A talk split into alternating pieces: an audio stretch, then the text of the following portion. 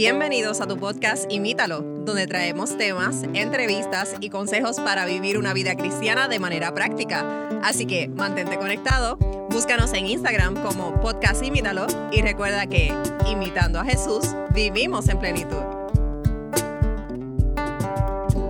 Bienvenidos a otro episodio de tu podcast Imítalo. Y hoy estamos estrenando un nuevo formato, MacDiel, donde vamos a estar contestando en 10 minutos o menos preguntas que nos han enviado. Así que este formato de respuestas bíblicas eh, lo comenzamos hoy y comenzamos con una pregunta sumamente interesante. MacDiel, ¿se puede confiar en la Biblia? ¿Tú crees que aún podemos confiar en la Biblia en el siglo XXI, luego de, tantos años eh, que se ha escrito esta Biblia, tantos autores, tantas cosas? ¿Todavía hoy podemos confiar en la Biblia? ¿Qué tú crees? Bueno, para no... Tenemos 10 minutos, así que no podemos dilatar la respuesta. La respuesta corta es que sí. Sí podemos seguir confiando en la Biblia. Vamos a ver en este episodio y en el siguiente los argumentos que tenemos para o las razones que tenemos para todavía seguir confiando en la Biblia. Y también una de las preguntas era, ¿podemos llegar a conocer el significado de la Biblia? Es un libro que aún siendo un libro tan antiguo, todavía podemos comprenderlo. Y hay una historia bien curiosa, Matthew, eh, y es un poco chistosa. Resulta que tenían eh, un locutor de radio, eh, llevó a un invitado y el locutor le pregunta al invitado, ¿usted lee la Biblia? Y el, el, invitado le dice, oh no, yo no leo la Biblia. El, el locutor sorprendido le pregunta, ¿cuál es la razón por la que usted no lee la Biblia? Él dice, bueno, es que la Biblia la escribió una mujer. y, es chistoso y resulta los que han agarrado la Biblia en su mano saben que la Biblia en la portada dice la versión que es y, hay la más común en español quizás es la Reina Valera. Es decir, que este personaje agarró la Biblia y vio que decía Reina Valera, oh ya, no lo voy a leer sin saber que era la ah. versión. Y es algo chistoso, pero Matthew es la cruda realidad de muchos cristianos. Tenemos la Biblia y solo llegamos a la portada de ella y no nos damos la oportunidad de leerla y de descubrir todo lo que Dios quiere enseñarnos a través de ella.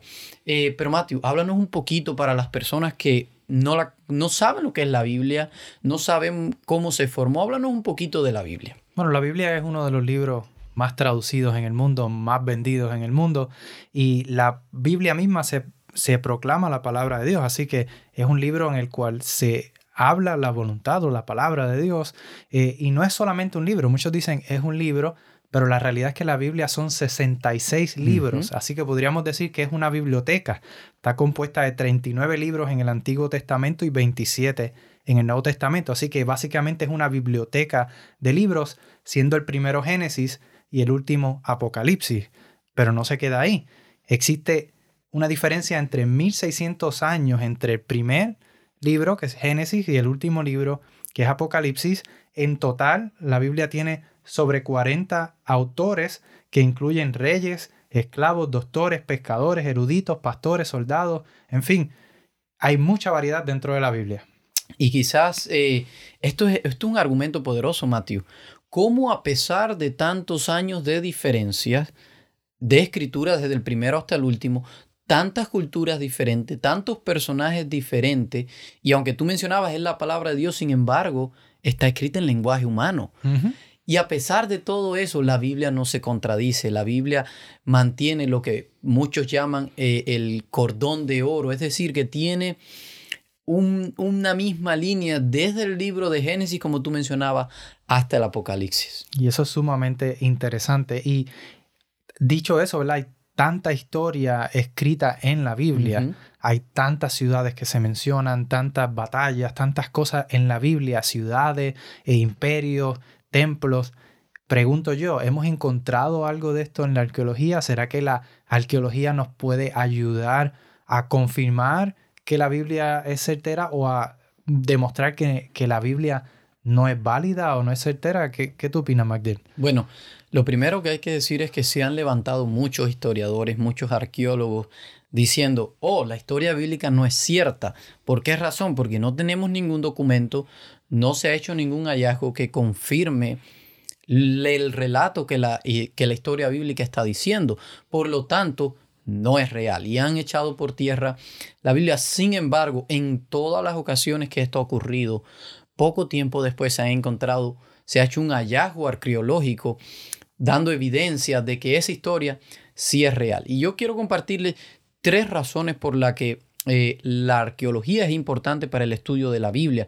Y número uno es que nos aporta evidencia que nos ayudan a entender mejor la Biblia. Y aquí estamos hablando de cosas históricas. Quizás hay, hay algo que en la Biblia no entendemos en nuestra actualidad. Bueno, la arqueología ha arrojado luz sobre esa cultura y eso nos ha ayudado a entenderla. Número dos, nos ayuda a entender pasajes dudosos de la Biblia y pudiéramos ver ejemplos eh, quizás en otra ocasión, ¿verdad?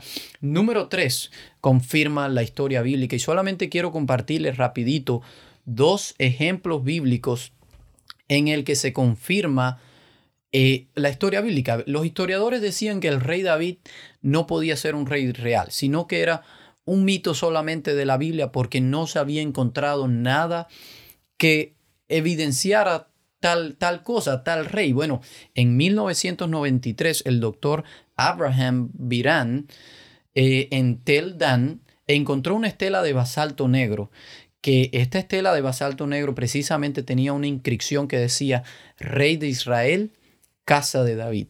Ejemplo número dos, Matthew, tengo al menos 100 ejemplos. ¿Los compartimos todos? Sí, si nos diera el tiempo los compartíamos todos. Solo vamos a ver uno más. Y el otro es, eh, en Isaías 21, habla de Sargón, un rey eh, eh, cananeo y, los historiadores y los arqueólogos decían que no existía tampoco este rey. Bueno, en 1843, Paul Bota encontró un templo al norte de Nínive, que en ese templo se cree que era el templo de Sargón, de ese rey, y tenía varias inscripciones en la que se mencionaba precisamente la existencia de este rey. Es decir, que hay muchas pruebas arqueológicas que confirman la existencia de, o, la veracidad de las historias bíblicas. Y quiero terminarles contando una historia eh, de un muy prominente historiador y arqueólogo inglés llamado William Ramsey.